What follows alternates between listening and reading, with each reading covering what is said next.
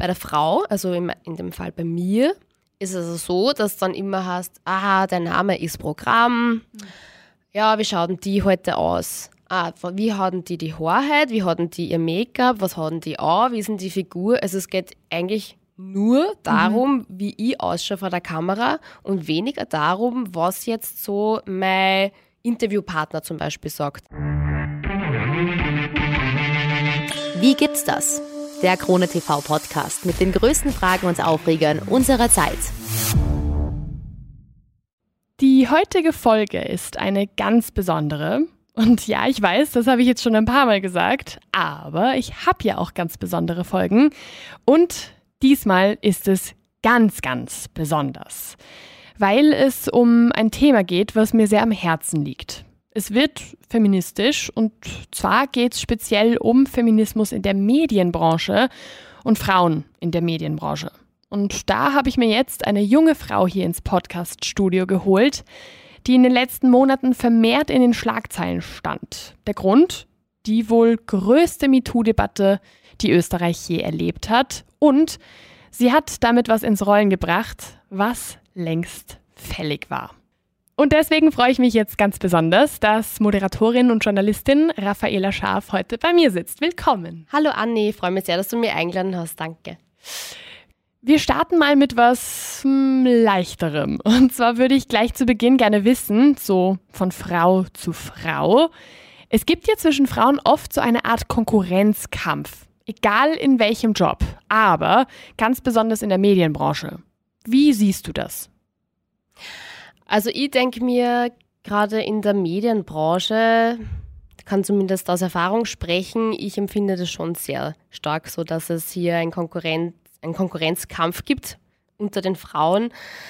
Warum das der Fall ist, ich glaube, es ist einfach so, dass ähm, diese Branche sehr hart umkämpft ist. Es gibt in Österreich wenige, gerade äh, wenn wir jetzt in die Fernsehbranche schauen, ganz wenige freie Stellen.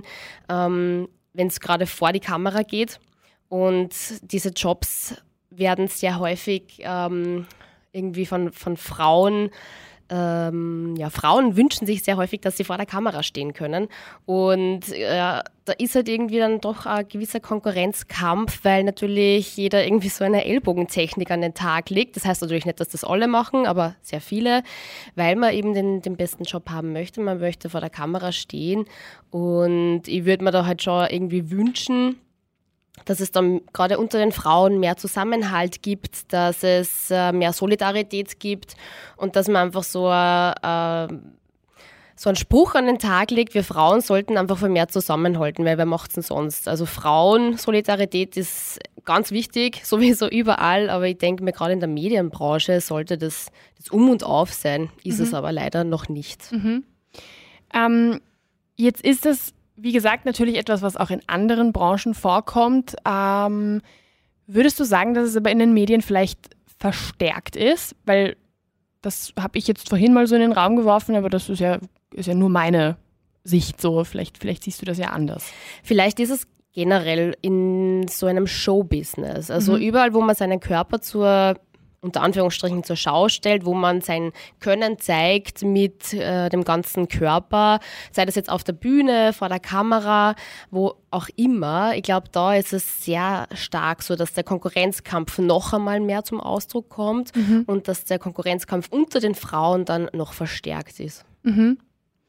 Jetzt hast du gerade gesagt, ähm, dass man da im, sage ich jetzt mal, Showbusiness oder auch in den Medien einfach viel auch dass der Körper auch eine Rolle spielt. Ähm, wie war denn so dein, deine Beziehung, sage ich jetzt mal, zu dir und zu deinem, zu deinem Körper, zu deinem Äußeren so im Laufe der Jahre? Weil das ist ja was, das entwickelt sich ja irgendwie auch. Also man, man ist ja als Kind, steht man sich selbst ja nicht genauso gegenüber wie als Teenager und auch nicht wie als junge Erwachsene.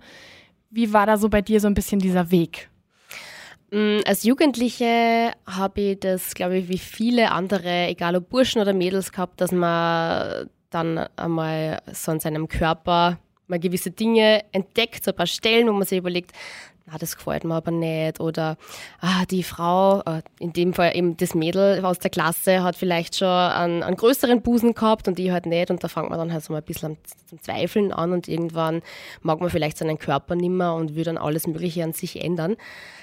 Das war bei mir sehr lange die Zeit äh, irgendwie, dass ich immer versucht habe, mich ähm, ich habe damals ein großes Vorbild gehabt, das war die Christina Aguilera und die ist mit dem Postern überall bei mir an den Wänden gehangen in meinem Kinderzimmer und ich wollte unbedingt immer so sein wie sie und dann habe ich natürlich versucht, mein Aussehen irgendwie dahingegen zu richten ähm, und ja, es hat sehr lange gedauert, bis ich endlich einmal sicher war in meinem Körper, dass ich mich sicher gefühlt habe, dass ich selbstbewusst worden bin.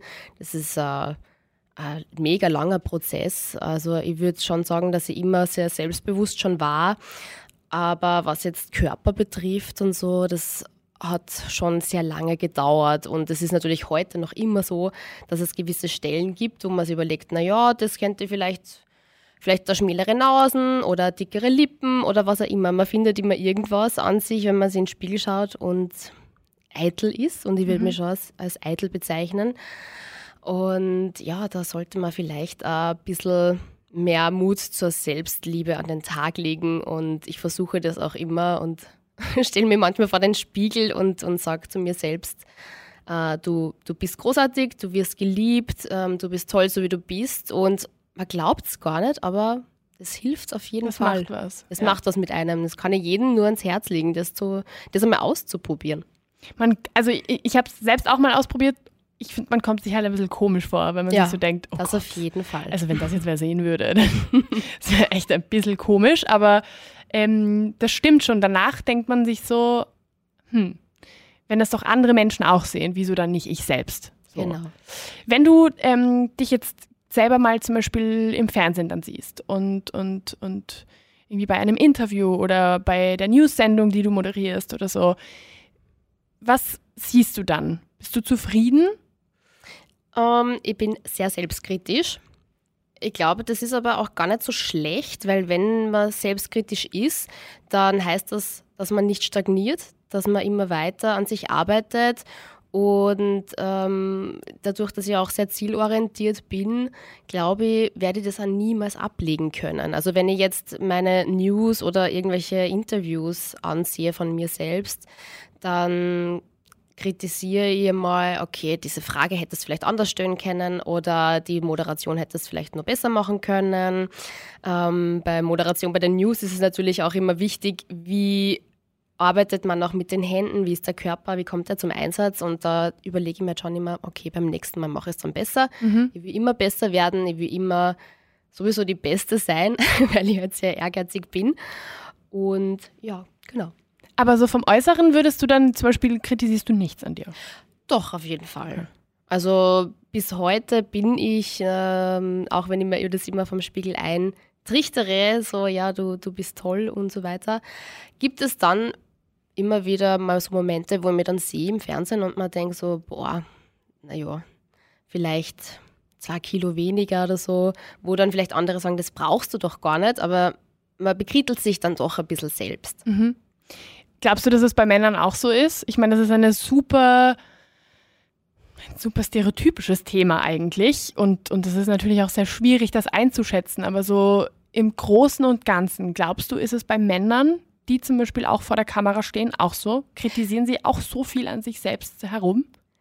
Ich glaube, dass wir generell einen Job haben, wo, wo sehr viele Menschen arbeiten, ähm, die sowieso immer an ihrem Aussehen was verändern wollen oder mit sich selbst irgendwie kritisch sind, weil natürlich man immer sein Gesicht in die Kamera hält und äh, da zu sehen ist und vielleicht von anderen Menschen auch erkannt wird. Aber es ist halt schon so, also meine Erfahrung hat das gezeigt, dass Männer sich vor den Spiegel stellen und sagen, so, geil. Du bist geil, du schaust super aus, du hast einen super ein Superkörper, äh, du bist äh, begehrenswert und äh, super sexy. Mhm. Wenn das eine Frau macht, also wenn man das so gegenüberstellen würde, ein nackter Mann oder Mann halt mit Unterwäsche, der sagt sowas, eine Frau in Unterwäsche würde sie denken, na, oh Gott, da habe ich ein Röllchen mhm. und na, und da habe ich Zellulite und da, der, der Busen ist klar, der Hintern ist groß, irgendwie so in diese Richtung. Also mhm. Also man merkt, das hat zumindest meine Erfahrung gezeigt, ja. dass Männer da irgendwie, vielleicht reden sie sich ja auch nur ein, aber sie haben ein bisschen ein übersteigertes Selbstwertgefühl, teilweise. Ich würde jetzt nicht alle über, den, über einen Kamm scheren, aber was, was das betrifft, würde ich schon sagen, dass es da äh, geschlechtsspezifische Unterschiede gibt. Mhm.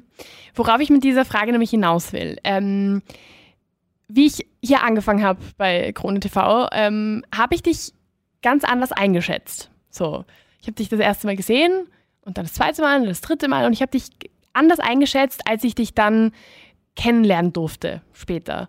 Wie hast du mich denn eingeschätzt? Ja, jetzt wird es interessant.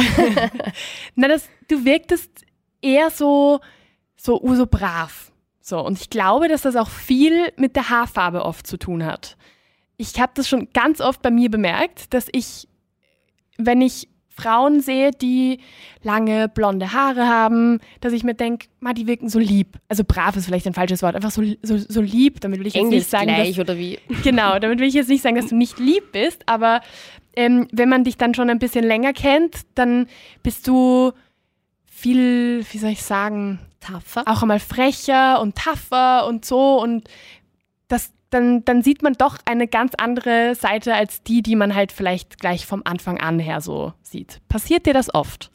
Ja, es passiert mir sehr oft. Ich weiß nicht, ob es mit meiner Haarfarbe zu tun hat. Ich glaube, es ist einfach so meine Art, weil mh, mm, ich bin schon selbstbewusst, aber wenn ich jetzt einen Raum betrete, wo ich mir vielleicht selbst noch nicht so, wo ich vielleicht noch ein bisschen unsicher bin, wo ich die Menschen noch nicht so kenne, dann presche ich da nicht gleich mal rein und sage, Hallo, Servus, grüß dich. So, ja, da bin ich sondern ich gehe da mal rein und muss mir ein bisschen mal die Leute beschnuppern, ein bisschen rantasten. Ja? Mhm. Also da bin ich dann eher nur, könnte man meinen, vielleicht hast du das auch gemeint, so ein bisschen introvertiert, obwohl das ja eigentlich genau das Gegenteil ist.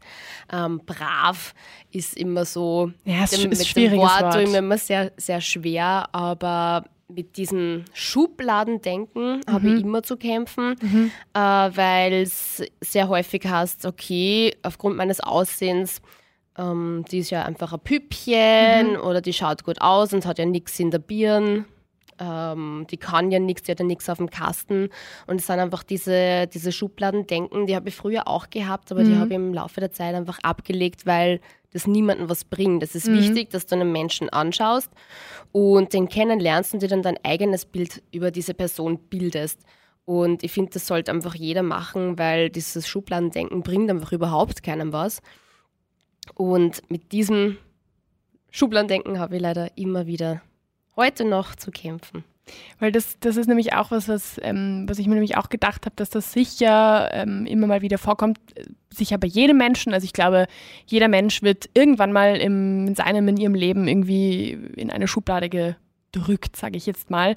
Gerade aber, und das sage ich jetzt mit voller Überzeugung und es ist mir völlig wurscht, ob das jetzt super stereotypisch ist, aber ich glaube, dass es gerade bei Frauen so der Fall ist, die halt eben in den Medien arbeiten, weil das oft so ein bisschen dieses Bild ist, naja, Moderatorinnen. Die sind halt so, eben wie du gerade gesagt hast, das müssen halt so ein bisschen so Püppchen sein, die halt eben geformt werden von dem jeweiligen Sender, bei dem sie jetzt gerade arbeiten und, und ja, die sind halt da, so da ist zwar eine Präsenz, weil man muss ja irgendwie auch eine Präsenz vor der Kamera haben, aber es ist halt eher so ein bisschen die Hülle, die, ja, sage ich jetzt mal die Hülle, weil das muss man ja dann füllen mit der Information, mit den Moderationen und dann ist sie da und präsentiert das. Und ich finde dieses Bild sehr schwierig, sehr, sehr, sehr, sehr schwierig, weil ich glaube, dass es nicht nur schadet, ähm, sondern auch einfach komplett falsch ist. Also jeder Mensch, der vor der Kamera steht, ist anders. Und ich finde, das sieht man gerade bei uns irgendwie im Haus auch sehr stark. Wir sind ja andre, schon andere Charaktere so, obwohl mhm. wir denselben Job haben, sage ich jetzt einmal. Ja. Wie ist es denn, in, in, in welche Schubladen wirst du denn so gesteckt? Oder wurdest du bisher so gesteckt? So wie ich bereits gesagt habe, äh, sehr häufig äh, Püppchen, Blondine, die einfach nur gut ausschaut, aber ähm, keine drei Gehirnzellen hat, äh, die nur auf ihr Aussehen achtet. Mir wurde sogar mal gesagt, ähm, ja, ist eh gut, wie du so daherkommst. Ähm, die Raffaella kann ja eigentlich nichts außer schön sein. Boah. Und ja, also das ist, das hat schon bei mir begonnen, vor der, bevor ich in die Medienbranche eingestiegen ja. bin. Das war in der Schulzeit schon so. Da hat es äh, Lehrerinnen gegeben, die das zu mir gesagt haben. Echt? Und ja, also mit dem bin ich immer wieder konfrontiert. Mhm.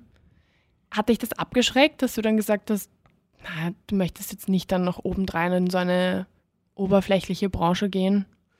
Na, weil ich sehe diesen Job ähm, irgendwie so ein bisschen als Passion. Also ich, ich liebe meinen Job über alles und ich habe mir dafür entschieden, dass ich sehr stark in die gesellschaftspolitische Richtung gehe und so kontroverse Talks auch mache mit unterschiedlichen Talkpartnern.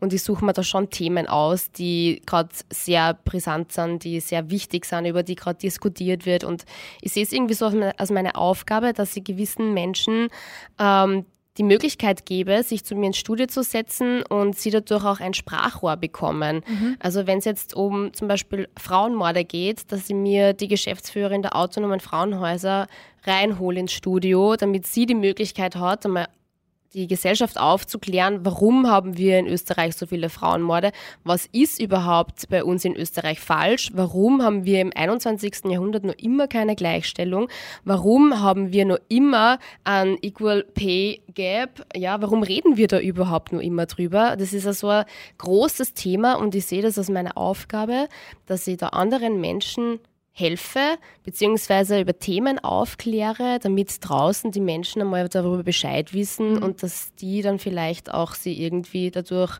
äh, bemüßigt fühlen, was zu ändern oder dass sie selbst im Leben weiterkommen. Viele Themen, die du behandelst, ähm, sind ja doch sehr feministisch. So.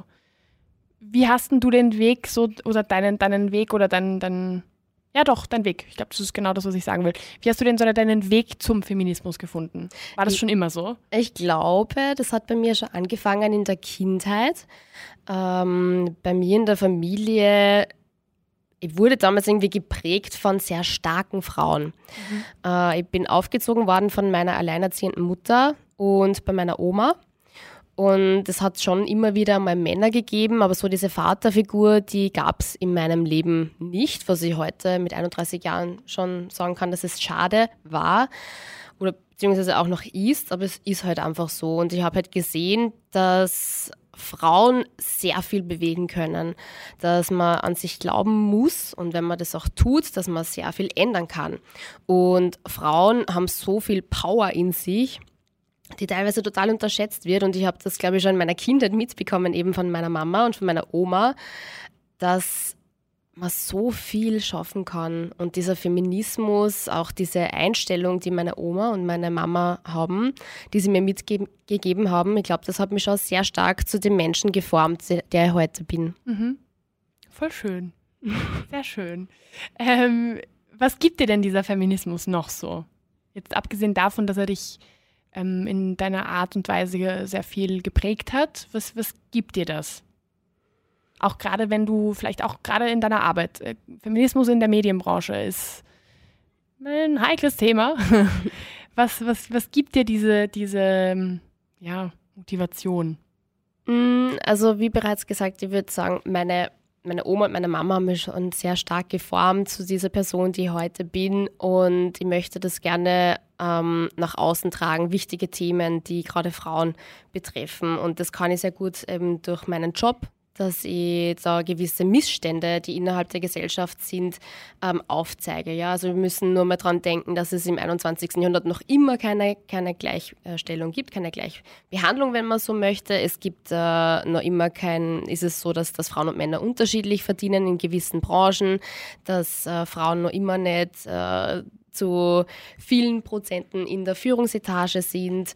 Äh, jetzt brauchen wir uns nochmal die Corona-Krise ansehen. Da war es sehr häufig so, dass die Frau zu Hause den Haushalt machen hat müssen. Sie war für die Kinder verantwortlich für Homeschooling und äh, dann hat sie vielleicht auch noch einen Mann und ihren eigenen Job. Also die Frau steht immer an der Front und uns Medien äh, ist ja eher mehr oder weniger, kann man sagen, so wir sind da privilegiert, wir können das aufzeigen, diese Missstände und können sie nach außen tragen. Und wenn man da so feministische Themen hernimmt, ich finde es das wichtig, dass wir, dass wir in unserem Job sowas machen, damit wir die Menschen aufklären und ihnen zeigen, hey, so und so ist es. Und wir holen uns da Talkpartner ins Studio und die sagen, ja, hey, genau so ist es, da gibt es Missstände und wir, wir wollen da was dagegen machen. Mhm. Hm, verspürst du da manchmal auch so ein bisschen einen Druck? Weil, also ich bin ja selbst, da haben wir ja eh auch immer mal wieder schon darüber gesprochen, so ich bin, ähm, ich bin ja selbst auch voll in feministischen Themen drin und man, man muss sich nur mal die Themen dieses Podcasts ansehen. Äh, da, da zieht sich eine gewisse Linie durch, auch wenn es nicht nur so ist. Ähm, und mich beschäftigt das einfach privat auch sehr stark, das Thema. Und ich spüre schon oft einfach auch eine gewisse Art Druck, sage ich jetzt mal, ähm, den ich mir wahrscheinlich auch selber mache, aber schon irgendwie so, dass ich sage, ich möchte dem gerecht werden. Weißt du, was ich meine? Hast, hast du sowas auch? Also ich würde jetzt nicht sagen, dass ich einen Druck verspüre, aber es ist sehr häufig so, wenn du dich selbst als Feministin bezeichnest, das Wort ist ja an und für sich schon sehr negativ konnotiert. Mhm. Äh, es heißt dann so, oh mein Gott, jetzt kommt schon wieder die, das ist, das ist zickig und oh, eine Frau, äh, Männerhasserin und Feministin, oh mein Gott, so eine Kämpferin, so eine zickige Frau mhm. im Endeffekt. Und äh, es kann natürlich auch dann sein, dass man sie, weil du jetzt diesen Druck angesprochen hast, dass man sie den vielleicht selbst macht, dass man sich überlegt, jetzt bezeichne ich mich selbst als Feministin, wie habe ich mir denn da überhaupt zu geben? Wie habe ich denn da zum Aussehen? Kann ich als Feministin jetzt überspitzt gesagt, kann ich überhaupt rosa tragen und vielleicht High Heels? Heißt das, wenn ich Feministin bin, dass ich sofort meinen Lipgloss irgendwie wegschmeißen muss? Oder kann ich mich überhaupt nur herrichten? Das, also da vielleicht, also so verstehe ich das jetzt, mhm. wenn du mhm. mich so fragst. Äh, ich würde jetzt für mich selbst sagen, dass ich keinen Druck verspüre, aber ich finde es sehr schade, dass dieses Wort noch immer in der heutigen Zeit so negativ konnotiert ist. Ich verstehe es nicht warum, weil ich finde, jeder Mensch, ganz egal welches Geschlecht, sollte sich als Feminist, als Feministin bezeichnen, weil da geht es einfach um Gleichbehandlung und um Gleichberechtigung und um nichts anderes. Würde da vielleicht ein anderes Wort, eine andere Bezeichnung irgendwie was bringen? Gute Frage. Yay! äh, bin mir ehrlich gesagt nicht sicher bin mir nicht sicher. Feminismus finde ich äh, an und für sich schon ein sehr gutes Wort. Vielleicht wird es ja mal ein anderes geben, wo, wo dann andere aufspringen, auch Männer, und sagen, ja, ich bezeichne mich als XY, aber man wird sehen, wie weit man mit so einem Thema überhaupt kommen kann. Ja, ist eh, ist eh, ist eh auch sehr spannend. Ähm, Jetzt haben wir schon ein bisschen über auch die Medienbranche gesprochen. Ähm, mich interessiert jetzt ganz besonders, weil ich natürlich auch meine eigene Meinung dazu habe, hat man es als Frau in der Medienbranche schwieriger, schwerer als Männer? Wenn ich mich so unterhalte mit meinen männlichen Kollegen, dann ist es sehr häufig so, wenn man sich die Mühe macht und einmal die Kommentare durchliest in Social Media, wo man zum Beispiel gerade News gemacht hat, wo man einen Talk gemacht hat, was auch immer, wenn, wenn man sich die Mühe macht und diese, diese Kommentare liest, dann ist es bei meinen männlichen Kollegen zumindest so, dass es dann heißt, ja, das Thema ist super, da wird dann über den Politiker sich ausgelassen, da wird dann über die Thematik diskutiert. Bei der Frau, also in, in dem Fall bei mir, ist es also so, dass dann immer heißt, aha, der Name ist Programm. Ja, wie schauen die heute aus? Ah, wie hatten die die Haarheit? Wie hatten die ihr Make-up? Was hatten die an? Wie sind die Figur? Also es geht eigentlich nur darum, mhm. wie ich ausschaue vor der Kamera und weniger darum, was jetzt so mein Interviewpartner zum Beispiel sagt. Mhm. Auch natürlich, aber sehr häufig geht es dann um mein Aussehen. Mhm kann ich definitiv bestätigen. Also ich weiß nicht, also ich weiß nicht, wie viele Kommentare ich schon zu, ich sag jetzt mal genauso salopp, zu meinen Möpsen bekommen habe in den letzten Wochen, Monaten, Tagen, was auch immer. Das ist, es ist echt ein Wahnsinn. Ich habe noch nie irgendwo gelesen, dass bei irgendeinem unserer Kollegen irgendjemand geschrieben hat, boah, der hat super Muskeln oder was auch immer. oder schau dir mal diese, weiß ich nicht, Traumohren an oder diese Nase, was auch immer. Weißt, also aber Hauptsache, die Möpse und der Orsch werden so richtig schön kommentiert. Jedes Mal aufs Neue. Mhm. Glaubst du, machst es, macht, macht das den Job auch ein bisschen schwerer für uns? Ich glaube, wenn man in der Medienbranche arbeiten möchte, muss man sich generell ein dickes Fell zulegen. Das ist auf jeden Fall ein Lernprozess auch von mir gewesen. Ich bin durch eine sehr harte Schule gegangen, habe sehr viel erlebt und von Frauen und von Männern. Und äh, irgendwann habe ich mir dann gedacht, du, es bringt sowieso nichts, wenn ich mir alles zu Herzen nehme, was die Menschen sagen, was meine Kollegen, Kolleginnen sagen. Ähm, einfach ein dickes Fell zulegen. Das ist eigentlich das, was ich mir immer wieder aufs Neue sage. Jetzt hast du schon was angesprochen. Du hast gesagt, du hast schon viel erlebt. Die meisten Menschen, die das jetzt hier hören oder halt auch deinen Namen lesen, denken da wahrscheinlich direkt an den Prozess mit dem österreichischen Medienmacher Wolfgang Fellner. Aus rechtlichen Gründen muss ich da aber jetzt ganz vorsichtig sein und deswegen einfach mein Rat an alle, die sich nicht auskennen. Podcast kurz stoppen, googeln, Medienberichte lesen und dann Podcast wieder weiterhören. Oder ihr hört einfach bis zum Ende und lest danach, was war. Es geht auf jeden Fall um eine große MeToo-Debatte und um das Thema der sexuellen Belästigung. So, und jetzt zurück zu meiner Frage. Erkennen dich denn Menschen jetzt aufgrund dieses Prozesses?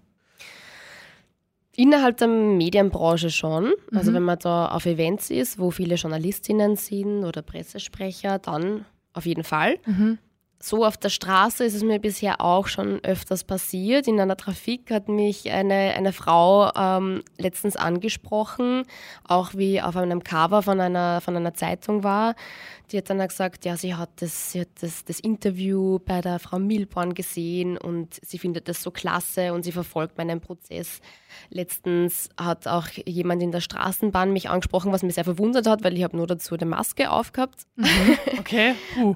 Aber ja, also es ist vereinzelt, aber jetzt nicht auch so, dass ich, dass ich jetzt, äh, keine Ahnung, wie, wie Britney Spears auf der Straße rumlaufe und die Menschen wollen ein Autogramm von mir oder so. Also so ist es nicht. Okay. das wäre aber irgendwie, wär irgendwie cool. Oder warte, Je nein. nachdem. Wäre das cool? Genau, das ist, das ist jetzt eigentlich eine blöde Aussage, weil wäre das überhaupt cool? Also wie, wie, wie, wie ist das generell für dich, wenn, wenn, man, wenn man dich gleich damit verbindet, sage ich jetzt mal, weil das machen ja inzwischen schon einige Leute. Mm, Ich finde es gar nicht so schlecht, weil ich genau weiß, wofür ich hier kämpfe. Ähm, mir geht es da einfach um mein Recht und ich setze mich sehr stark für die Rechte von einer jeden Frau da draußen ein. Also ich habe so das Gefühl, ich stehe hier an der Front und kämpfe für alle Frauen, für alle Frauen, denen was widerfahren ist. Und ich hoffe einfach, dass ich denen sehr viel Mut machen kann. Und deshalb, wenn mir, jeder, wenn mir jemand darauf anspricht, dann denke ich mir, ist doch schön. Also offenbar äh, hat er das vernommen und weiß auch, worum es geht und äh, hat dann eine Meinung dazu. Und meistens sind es eigentlich positive Meldungen, die ich dann bekomme. Und das freut mich eigentlich sehr. Es gibt, du sagst meistens positive, es gibt ja sicher auch ähm, Fälle, wo es eher in die negative Richtung geht. Was antwortest du denn den Menschen, die dir sagen, dass du das machst, weil du Aufmerksamkeit willst? Also wenn mir das jemand so ins Gesicht sagen würde, ich glaube, dann würde ich einfach nur mal lachen, weil ich es total absurd finde. Ähm, keine Frau macht so einen Hardcore-Prozess freiwillig und setzt sie aus Spaß in einen Gerichtssaal und macht so einen Megaprozess über zwei Jahre, weil es so lustig ist, weil man dadurch äh, Medienpräsenz möchte, weil man dadurch ein Star wird oder was auch immer. Es gibt ja Menschen, die glauben das tatsächlich, aber man muss sich das mal überlegen, wer macht wirklich sowas freiwillig? Das ist kein Spaß, da geht es wirklich um was. Und jeder, der mal vor Gericht gesessen ist, weiß, dass das schon ein enormer Druck ist, dass man da die Wahrheit sagen muss. Und ja, wenn mir, so, wenn mir jemand so etwas sagen würde, dann würde ich, glaube ich, einfach nur lachen und ich glaube, ich würde nicht einmal was sagen. Es kommt immer natürlich auf, die, auf den Mensch drauf an, Mhm. aber es ist auch so bei ganz vereinzelten Kommentaren, die ich bekomme, persönlich, per Mail oder auf meinem Instagram-Account, die sind einfach dumm, Mhm. wirklich dumme Kommentare und dann nehme ich da nicht einmal mehr Stellung drauf, weil es interessiert mich dann auch gar nicht, weil das ist ja auch meine Zeit, meine Kraft, die ich da rein investieren muss und ich tue mir das dann auch gar nicht mehr an. Mhm. Ich bin auch nicht hier, um die Meinung von allen Menschen zu ändern. Es geht mir darum, dass ich für mein Recht kämpfe und das einfach durchziehe. Ja, die meisten Menschen würden das ja wahrscheinlich dir auch gar nicht ins Gesicht sagen. Diejenigen, die halt irgendwas Negatives zu sagen haben, die pöbeln ja meistens hinter einer verborgenen Schutzmauer, Ja, wo sie halt stimmt. genau wissen, ja, und selbst wenn was zurückkommt, dann kommt vielleicht ein Kommentar zurück, aber ähm, die wenigsten würden sich ja wahrscheinlich auch wirklich trauen, dir das ins Gesicht zu sagen. Vermutlich, ja. Ist, hat dir schon mal jemand ins Gesicht irgendwie was gesagt, so von wegen, ja, na, das äh, ist ja voll übertrieben oder irgendwas in der Art? Kam sowas schon mal ins Nein. Gesicht? Immer Mhm. nur am Handy? Noch nie. Noch nie. Okay. Und die negativen Kommentare kann man auch an einer Hand abzählen, muss ich ehrlich sagen. Uh, okay. Also es ist sehr viel Zuspruch von Männern und von Frauen aus verschiedensten Ländern mittlerweile, was mich sehr verwundert, die mir alle ihre Solidarität aussprechen, die sagen, wie mutig das ist von mir, die sagen, ich soll ja nicht aufgeben und äh, sie stehen hinter mir und ja, natürlich, ich bin diejenige, die an der Front steht und ich mache das alles, aber es ist trotzdem schön, wenn du weißt, es sind viele Menschen hinter dir und, und alle schauen auf dich und alle ja, fiebern mit dir mit und hoffen, dass das gut ausgeht. Gibt es auch ein bisschen Kraft, irgendwie weiterzumachen? Auf jeden Fall. Jedes Mal, wenn mir ganz egal wer, ob das jetzt jemand ist, der bei mir im Studio sitzt, ob das äh, Freunde sind, ähm, Bekannte, Fremde, ganz egal, jeder, der mir Zuspruch ausspricht, macht mir einfach glücklich. Und da muss ich dann, muss ich dann einfach grinsen und ich freue mich dann so in mich hinein, weil ich mir denke, das ist so schön, wenn mir Menschen sowas sagen. Mhm. Ähm, und dann weiß ich, okay, es ist richtig, was ich hier mache. Äh, es ist auch richtig, dass ich dafür gleich von Beginn an gekämpft habe. Und deshalb wird es da keinen Rückzieher geben. Mhm. Ja, da muss ich eh an dieser Stelle auch kurz anknüpfen, weil ähm, ich ja so ein komplett vercheckter Mensch bin, dass ich ewig lange nicht einmal gecheckt habe. Ich saß teilweise tagelang, wochenlang neben dir und habe überhaupt nicht gecheckt, dass das gerade so ein riesiges Ding da am Laufen ist. Ähm, und habe dann, wie ich es dann gecheckt habe, wirklich, wirklich dich bewundert. Nicht nur dafür, dass du das machst, das sowieso, also d- absolut, ähm, habe ich dir dann auch immer mal ähm, geschrieben und gesagt, aber ganz besonders, dass du das einfach so, ähm, hm, wie kann man das erklären, dass du das gefühlt auch nicht so an dich hast rankommen lassen. Das ist natürlich nur was, was von außen ähm, äh, man so empfindet, weil das sieht natürlich von innen, ist das in eine, eine ganz andere Welt so. Aber dass du dann einfach in die Arbeit kommst und so fröhlich und locker und, ähm, und vor allem freundlich und offen immer bist, wie du es sowieso bist. Und obwohl da einfach so ein riesiger Brocken quasi im Hintergrund gerade rollt, sage ich jetzt mal. Also das habe ich und tue ich auch immer noch, bewundere ich wirklich sehr. Danke dir. Muss ich wirklich sagen, weil das, also ich weiß nicht, ich, weil- weil- ich habe keine Ahnung, wie ich, wie, wie ich damit umgehen würde. Überhaupt keine Ahnung. Ich kann das, kann das gar nicht einschätzen und finde das wirklich sehr bemerkenswert. Danke dir, es ist sehr nett. So, also äh, machen wir mal weiter, bevor wir jetzt hier irgendwie noch ganz emotional werden. ähm, du, du wirst ja jetzt doch so ein bisschen mit, mit einem Thema in Verbindung gesetzt, was halt doch sehr arg ist. Also mit, mit dem Thema, ähm, ja, mit der MeToo-Debatte irgendwie in Verbindung gesetzt werden, ist natürlich schon was, was ja auch irgendwie ein bisschen heftig ist. So, machst du dir da irgendwie auch Gedanken darüber, wie das ähm, in deiner Zukunft dann ausschaut? So, ob dann vielleicht sogar mal jemand, ähm, ja, vielleicht dich anders behandelt, weil man das von dir weiß? Äh, ich glaube jetzt nicht, dass wir die Menschen anders behandeln würden. Deshalb, wie das in weiterer Zukunft aussehen wird, weiß ich nicht. Aber ich hoffe sehr, dass ich damit was bewirken kann, dass ich für viele Frauen ein Vorbild bin, dass ich hier auch ein Zeichen setzen kann und sage, hey, es gibt gewisse Dinge, die hier passieren in unserer Gesellschaft, die nicht okay sind, auch am Arbeitsplatz. Ähm, jeder hat das Recht darauf, äh, zum Arbeitsplatz zu kommen und dort einfach zu arbeiten Mhm. und, und sage jetzt unter Anführungsstrichen, normal wieder nach Hause gehen zu können, ja, also ohne dass dort irgendwas passiert. Ähm, mir ist es schon sehr wichtig, dass ich das nach außen transportiere und dass ich damit anderen Frauen Mut machen kann, dass die vielleicht sagen, hey, die macht das ja auch und die kämpft so stark dafür. Ja, mir ist auch was passiert und warum soll es ich nicht auch schaffen, ja? Also mhm. ich hoffe sehr, dass, dass sie da irgendwie was verändere in der Gesellschaft, ich weiß, wir sind noch lange nicht dort, wo wir eigentlich hin sollten, wo wir alle hin wollen, aber ich glaube, es ist, es ist auf jeden Fall schon ein kleiner Schritt getan, dass man mal über das schreibt, über das spricht, äh, gerade in der Medienbranche. Ähm, und, und ja, es ist, wie gesagt, äh, aber nur lange nicht vorbei. Na, definitiv nicht. Es ist definitiv noch lange nicht vorbei. Ähm, jetzt so in Retrospektive, wenn du dir die letzten Monate, die letzten Jahre anschaust, bist du da stolz auf dich? Also kannst, kannst, du, kannst du das auch sagen? Kannst du dich so abends irgendwie sitzt auf der Couch und sagst, ja, ich bin stolz auf mich? Ja, es gibt natürlich Momente, wo ich sehr an mir zweifle. Ich glaube, das hat jeder einmal. Ähm, das ist auch sehr wichtig, dass man ein, ein tolles soziales Umfeld um sich herum hat, das einen einmal auffängt, wenn man, wenn man ganz klein mehr oder weniger ist, auch traurig ist oder an sich zweifelt, dass man sagt, hey, du, du bist toll, das, ganz egal, wer das ist, kann ja auch ein Psychotherapeut sein. Aber im Großen und Ganzen kann ich schon sagen, dass ich auf mich stolz bin. Ähm, ich wollte immer Journalistin und Moderatorin werden und ich habe so viel dafür gemacht, damit ich dort mal hinkomme, wo ich heute bin. Und ich mag meinen Job einfach so gern und ich glaube auch nicht, dass ich den irgendwann aufgeben möchte. Und ja, ich werde einfach immer weiterhin kämpfen, natürlich auch vor Gericht, aber auch damit äh, ich meinen Weg weiterhin so gehen kann, weil mir das, weil mir das einfach Spaß macht. Wie, wie ist es denn, ähm, wenn du dir jetzt so die letzten Jahre anschaust, was hat denn dieser Prozess, dieser oder diese verschiedenen Prozesse, was haben die mit dir gemacht?